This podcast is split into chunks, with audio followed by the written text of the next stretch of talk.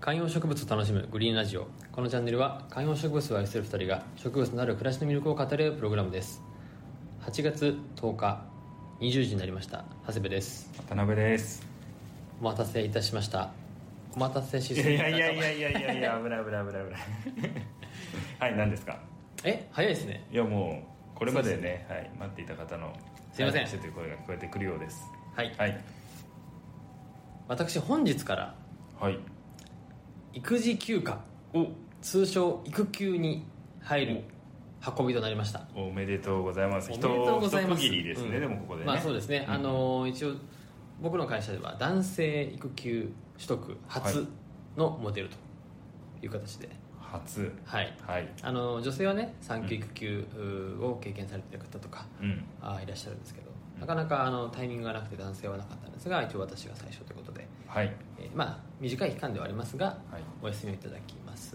はいはいでえっ、とまあ何するのって話なんですけど、うんうんえっと奥さん側の実家に今子供が、はいはい、通称長谷部緑が、長谷部緑がね、はい、緑と書いとて緑はがいいるんですけど、明日ですねはい迎えに行って帰ってくるわけですよはいでまあこれまでその子供がいなかった、まあ、我が家に、ほいはい、子供が来るはい新生活が始まるわけですけども、はい、やっぱりこうまだまだ新生児なのでうんいろいろとこうナーバスな時期であるじゃないですかそうっすねまだだってし好きな植物とかないでしょそうそう好きな植物いやちょそこじゃなくてですね、 はいそこ別にナーバスじゃなくてまだないんですよ、はいはいはい、なんです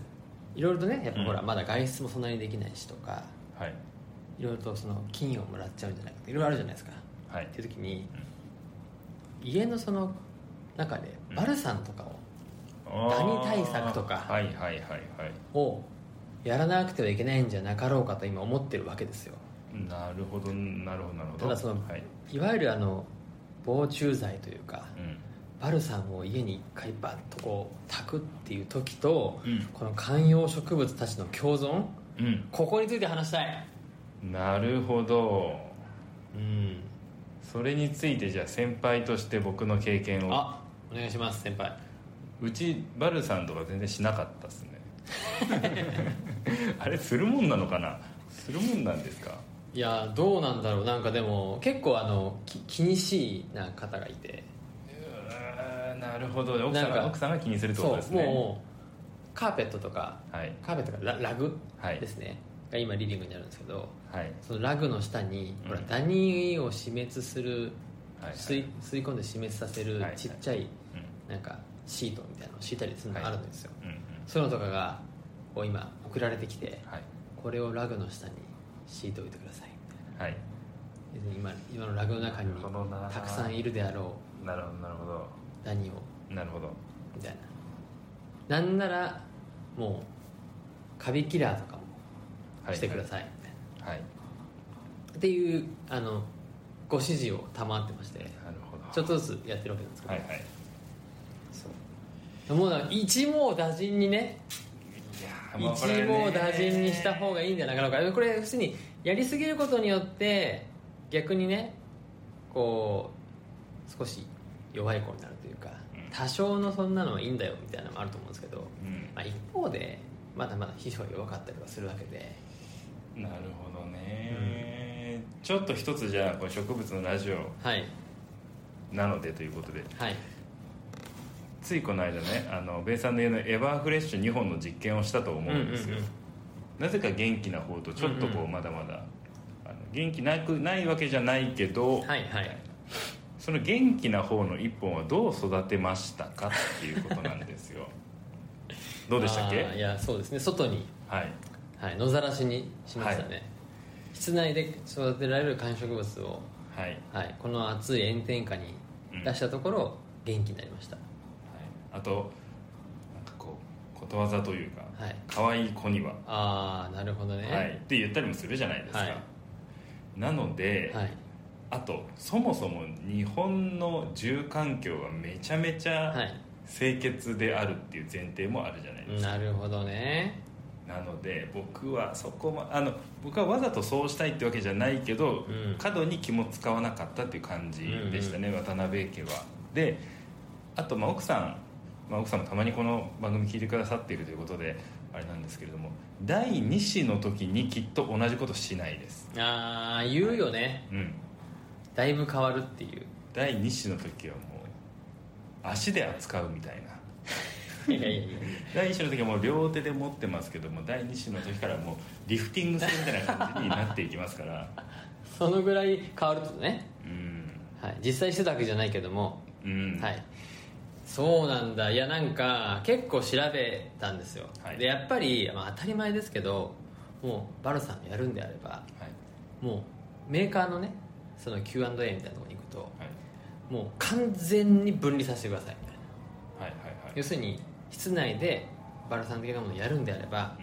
もう観葉植物は全て室外うんうん屋外に出して、うんうん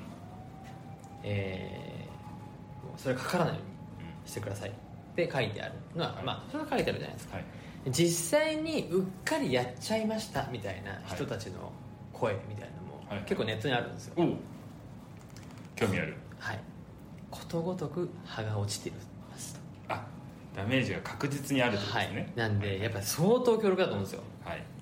要するにまあ小さな虫から含めてやっぱもう殺虫していくのでで植物の葉が落ちました回復するんでしょうかみたいなとかなんで結構な多分影響力あとどのくらいそのなんていうのかなやってから置いて戻していいのかうんうんこれ分かんないじゃないですかなんで分離してくださいとはメーカーに書いてあるんですはいけど、はいどのくらい経ったら中戻していいのか要するに残りの煙残りがみたいなものとかその影響力がどこまで残るのか分かんないんでこれねそこの今はい観葉植物ある家でそういうバルサン的なものをやったことある人はいちょっとリスナーさんにいるかどうか分かんないんですけどこれ僕も経験がないので、はいはいい、や俺もねどっちかっていうとそのうんねなるなんじゃんみたいな感じのタイプなんですけど、やっぱり結構そのこう持つとまあねいやわかりますよはいうんその辺がやっぱこう敏感になるっていうのはあるんだと思うんでそうそうそうどこまでやろうかなというところを思ってます、もうたまにその辺の道路とかでも座り込んでる子供とかもいるじゃないですそうか そうとかそうねいやでもそなんれかそれをこう見るとたくましいなと思ったりしますけいどやなんかねその道路とはまたちょっと違ったハウスダストみたいなものとかあってそのアレルギー的なねはいはいはいはい要素があるんででやっぱ今情報があるがゆえにそう調べれば調べるほどそうなのそうそれはねそうなんですよ先先回りしてあの調べてうん快適ですっていうものって基本ないんですよ検索する系のまあものそっうてだよね基本的には釘打つからねそうで僕一回前の仕事でうん住宅の専門家みたいな人とうん取材をしたことがあって、うんうんその時の欠陥住宅を見分けるポイントみたいなっおおていうのは聞いたんですよ、うんでその人は結構メディア向けのちょっと面白い人で